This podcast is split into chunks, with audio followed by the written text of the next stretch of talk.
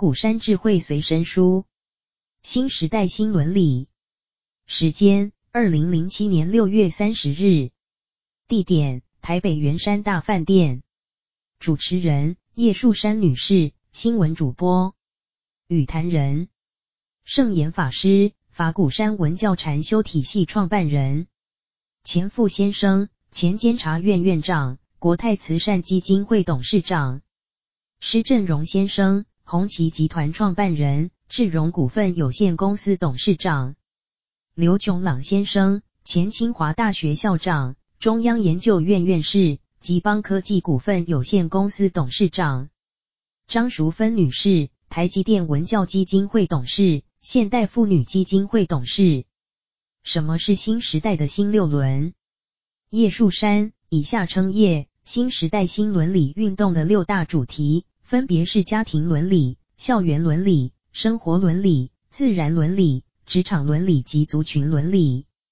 圣严法师特别提出这六伦，目的是让我们在现代复杂关系中，能够找到适当的准则及规矩来定位自己。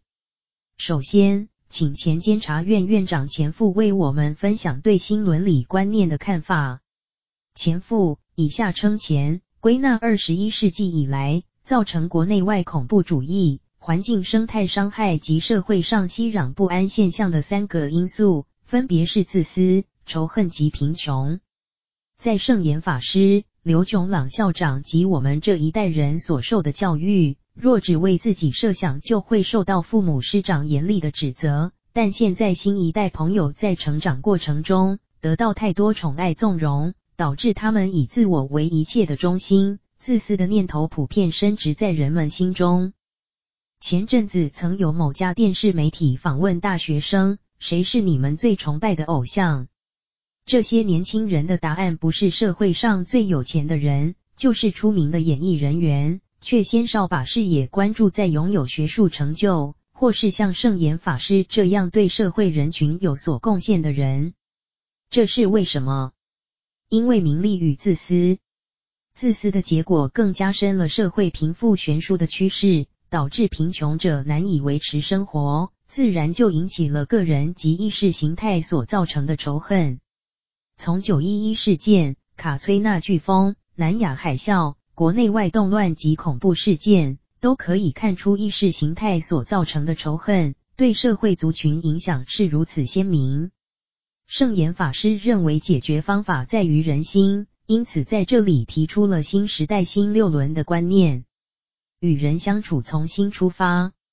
刘炯朗，以下称刘，从字面意义来解释“伦理”二字，意思就是用什么样的规则与人相处。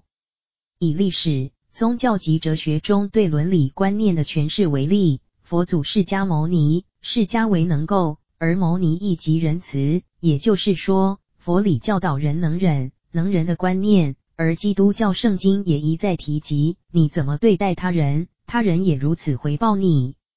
而儒家不也是常奉劝世人，己所不欲，勿施于人吗？这些观念都是为世世代代人所熟知的。中国古代一再强调父子有亲、君臣有义、夫妇有别、长幼有序及朋友有信的五伦观念，它表示人与人之间关系疏易。相处规则不尽相同。现代社会已经和过去不同了，以亲子关系最为单纯，而后推展出校园，最后则是人与人之间越行复杂的社会。以学校为例，现代家长望子成龙、望女成凤，大量介入了原本单纯的师生关系。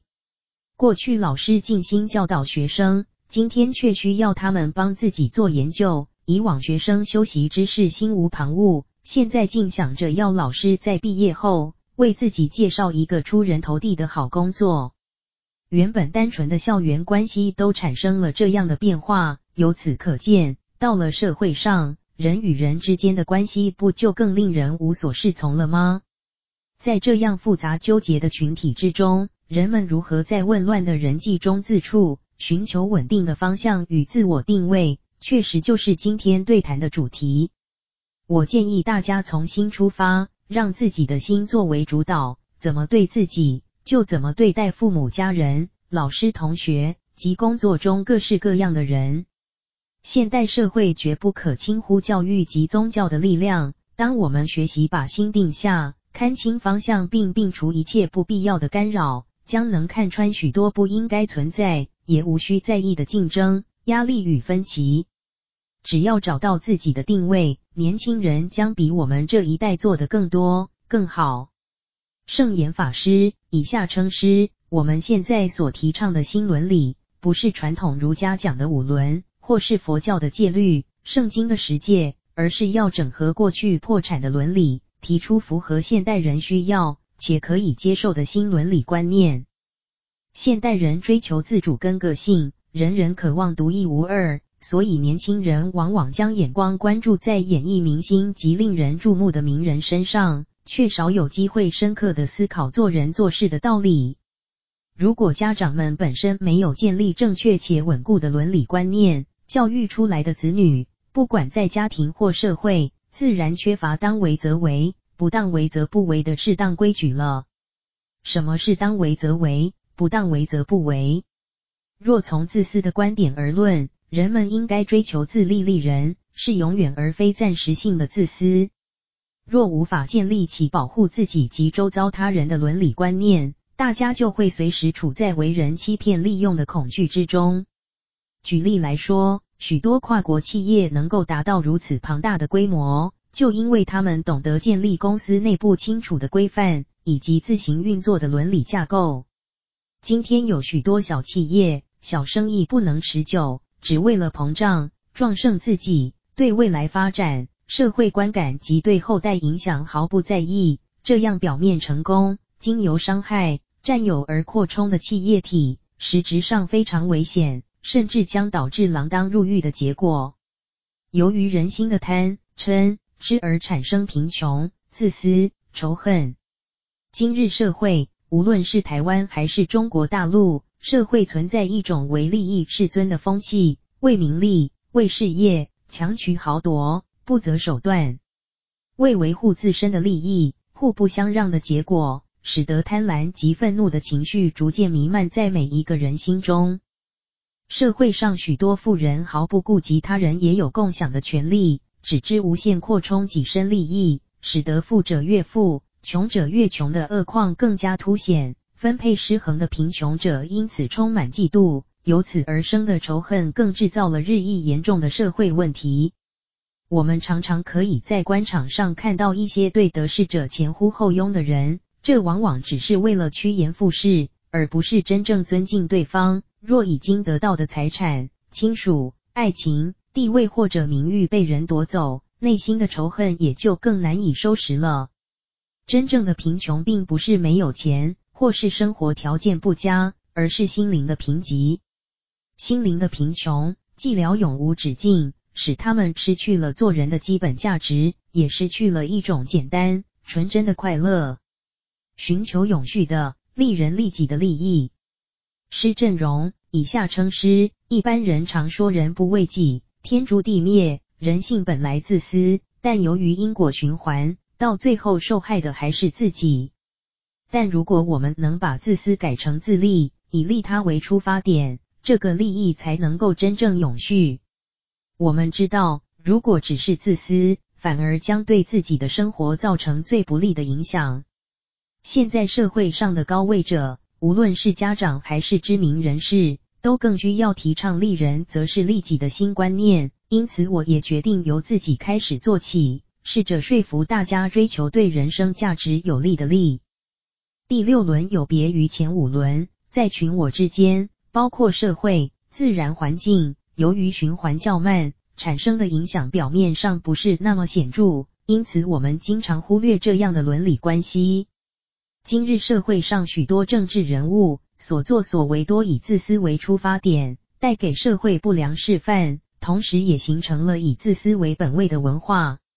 其实站在治理众人之事的立场，这样的人更应该具备伦理观念，如此才能对自己产生真正的利益。如果经济、社会及环境三者有一方无法平衡，那么之前没有预料到的种种问题就将一一浮上台面。公司的治理本身就源于治理的文化，要考虑到所有利害相关者的权益。过去人们总先考虑到股东净值的报酬率，而在今天，应该考虑的是多方面的平衡及整个经济体相关的整体报酬价值。从过去一二十年的社会发展可见，企业的品质是全体员工的责任。由于每个人角色的多元化，过去企业创造优良品牌只是行销人员的责任，今日早已是全员品牌管理的时代了。总而言之，建立台湾整体形象是全民各行各业的共同责任。虽然新伦理运动的最终目标仍是利己，却是要我们关注到广义的社会整体的利益，而非单只从个人金钱的角度出发。我们要赚快乐。欢喜心，付出以后的欢喜心，由利他来利己，如此才能创造全体真正的永续的价值。业、在了解新伦理的规范及价值后，请台积电文教及现代妇女基金会董事张淑芬跟我们谈谈新伦理运动应怎么落实到家庭生活中。张淑芬，以下称张，由于现代社会强调个人发展。导致过度自我中心而形成自私，因此刚刚大家都把焦点放在为社会国家奉献的伦理观念上。然而我从自身的角度体会到，社会国家的基础仍在于以个人为出发点。事实上，每个人都有自己的伦理及道德观念，层次高低亦有所不同，故该如何逐步自我提升道德观念，从挫折中学习。就是新伦理运动推行的开始。以我自身为例，在五六年前，我对社会抱有莫大热情，看到人心不安，许多人在绝望中走上自杀之路，我感到十分心痛，于是开始撰写文章，四处演讲。但一段时间之后，我发现这些努力并未达到如何的效果，因而退而求其次，先安定自心，随时随地注意自身的言行举止。拥有清净心之后，自然能够更容易了解别人所发出的讯息，得以渐进地用自己的思想去影响他人，彼此交流。其实这样的正向互动，最根本的就是要从家庭伦理开始。现代人工作繁忙，生活步调迅速，不容易真正深入的认识自己，了解家人。如果能够多给自己与家庭成员一些相处的时间与空间，细腻的经营彼此对待的方式与态度，我认为人们的家庭生活会更加健康。如果每一个家庭都很快乐，我们的社会、国家就会很快乐。从自身发心推及影响他人。十，若从动物生态圈来看，一群鹿中如果有一只鹿能够担任领袖，负起带领大众共同抵御狼群、保护族群安全的责任。这个鹿群就更能够生存。在人类社会中，原始部落中的酋长必定是部落中最具智慧、能够带领团体生存延续的人。到了近代，一般人都以为皇帝拥有生杀大权，要臣死，臣不得不死，这是暴君，而非明君。真正的明君是挑起天下所有的责任，先天下之忧而忧，后天下之乐而乐，当求万世民。众生利，而非一己之私，国家才能够繁盛安定。人君为天下，万世的名利，是由于他对社会有贡献的责任。但综览中外历史，从古至今，君主一代传一代的结果，由于权力易使人腐化，最后就产生了昏君及末代皇帝。因此，只要社会上多一些人能无私奉献，为众生设想。整个社会的人的品质就能够向上提升。如果世界上有更多人拥有此一共识，所有人就能够过着丰衣足食、天下太平的生活了。从最低限度来说，我们都可以自问，在一个家庭之中，自己扮演什么样的角色，具有什么意义？扮演家长角色的，就应该负起照顾家庭的义务，为家人带来健康、平安、成长和幸福。但如果只是家庭里的一员，只要你愿意奉献自己，照顾全家人的幸福，对整个家庭及社会的影响，绝对不容小觑。曾经有一位女子，来自于一个父母吸毒、好赌、酗酒、七个孩子流离失所的家庭。由于她担心兄弟姐妹都因此没有前途，心里感到无奈痛苦，于是参加了七天的禅修。在禅修过程中，他开始反省自己，领悟到与其怨天尤人，不如从自我提升开始做起。为了帮助父母，他兼了很多工作，同时想办法资助兄弟姐妹。经过日积月累的努力，终于感动了家中其他成员。现在这位女子已经是位大学教授了，她的父母也戒了毒和酒，家人奋发向上。由这个例子可以看见，在家庭中，只要有人发愿，就有机会提升，全家得到美好的善果。我们每一个人，无论是家庭、学校、社团还是公司，都不应该小看自己的力量，即使只是一只小蚂蚁，都能够影响一群全体。只要有心，从奉献、付出中学习成长，任何人都可以在生活周遭找到机会，开始改变环境。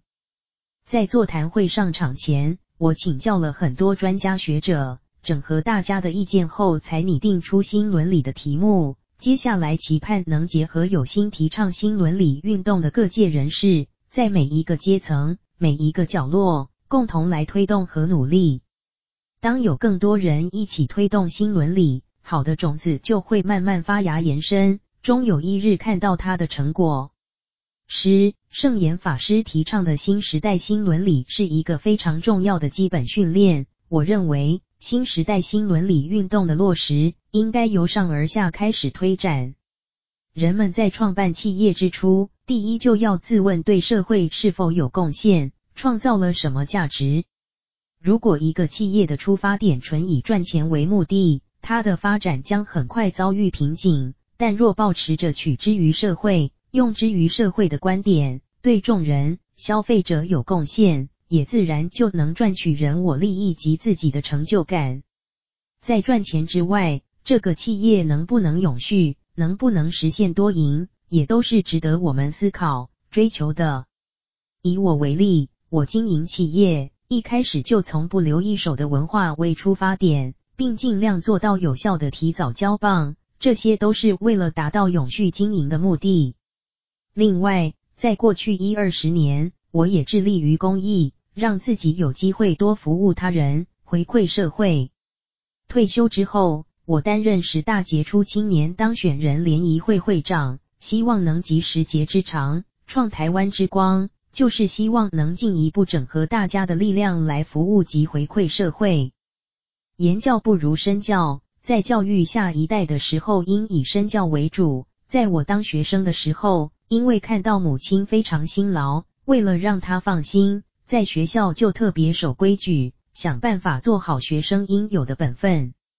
从最基层的学生，一路到整个企业的负责人，甚至于社会的意见领袖时，就更需要好好思维自己在这个社会上所扮演的角色。如果没有扮演好自己的角色，对整个社会产生负面的影响，其实是非常之大的。以礼让精神为社会带来和谐。前去年的财富报告显示，二零零六年全球亿万富翁购买奢华品的金额为捐助社会总数的二点三倍。近年来，表面上人们生活似乎过得还不错，然而却普遍忽略了族群伦理中外籍新娘在台湾的问题。由于外籍新娘在台湾已有三十七万人之多，在加入社会后，普遍感到不适应而导致失婚。当他们带孩子回越南，却又面临政府因国籍不同而无法提供教育的问题。由于我担任社会公益的工作，更能敏锐地感受到这个问题，因此决定尽一己之力，开始推动越南母亲与子女共读、夏令营及家庭访视等援助方案。在现代社会，人们经常为利益、生活你争我夺、反目成仇。问题在于我们缺乏让的观念。若想要家庭社会和谐，就应该彼此谦让。从我过去三十年的外交工作中，深刻的体认到让的道理，是有可让有不可让，国与国、族群与族群间一定要能彼此礼让协议，从中取得平衡，想办法让对方了解到自己的诚意，事情才能顺利。或许要过一段时间，我们才能看到新伦理运动的成果。然我坚信行者常志，为者常成。为了达到目的地，第一步必定要踏出去。刘，许多人常说人自私自利，但为什么我们不能自利利人呢？我想自私并不是人的天性，而是整个大环境造成的结果。从社会各个地方都可以看见，还是有许多团体、家庭其利携手，彼此间没有自私。为什么我们会有自私自利的观念？那是因为社会分成不同族群，每一个族群皆欲利己，彼此分裂、对立、竞争。在平等的社会中，每个人都应该有相同的出发点，及同样受教育、求上进、就业的机会。但社会是自由的，因此个人成就和到达的点自有差异。同样的学校与职场，个人长才与表现不尽相同，差异亦不可避免。最高的境界是彼此欣赏对方的相异，并发掘彼此之间的美好。每个族群都各自有美，学会欣赏及接受他人与己不同，无论是语言、学问、经济能力或政治观念，都有其可取之处。张开眼睛，打开心灵，不再执着于家庭个人观念的隔离，社会就会更和谐圆满。张，其实每个人都是一颗种子。但要如何变成一颗好种子？我认为自我认识非常重要，因为每个人的个性及道德观念不同，因此要先自我定位，衡量一己的能力。有些人能从团体里学习并发挥所长，但却有另外一些人适合单独学习精进。如果硬要把这样的人放进团体之中，可能反而会导致冲突。作为一颗种子。必须先充实自己，让自己成为充满生命力的种子之后，才能利他而对社会有所注意。当我们在宏观之外，而谈到微观自我时，我有一个诚实的认识自己、分析自己的方法。我会利用晚间时刻，静静地坐下来，并除电话或者电视等外来事物的干扰，深刻地跟自己对话，关照自己的所作所为。自己的言语，自己的角色，我喜欢吗？我感到自在吗？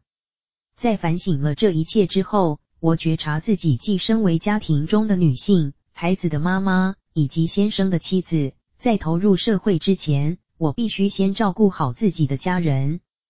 毕竟，如果连最基本的家庭都没能好好维系，如何奢谈帮助他人呢？所以我决定先充实自己。思考家人有什么样的需要。平时我除了照顾先生的食衣住行外，在他回家后，我也倾听他的烦恼，分享他的快乐。我期许自己要做到的是，当任何一位家人抛出一个球给我时，我要能够有办法回给他一个漂亮的球。我希望我的家庭永远都像一个快乐而充满活力的球场。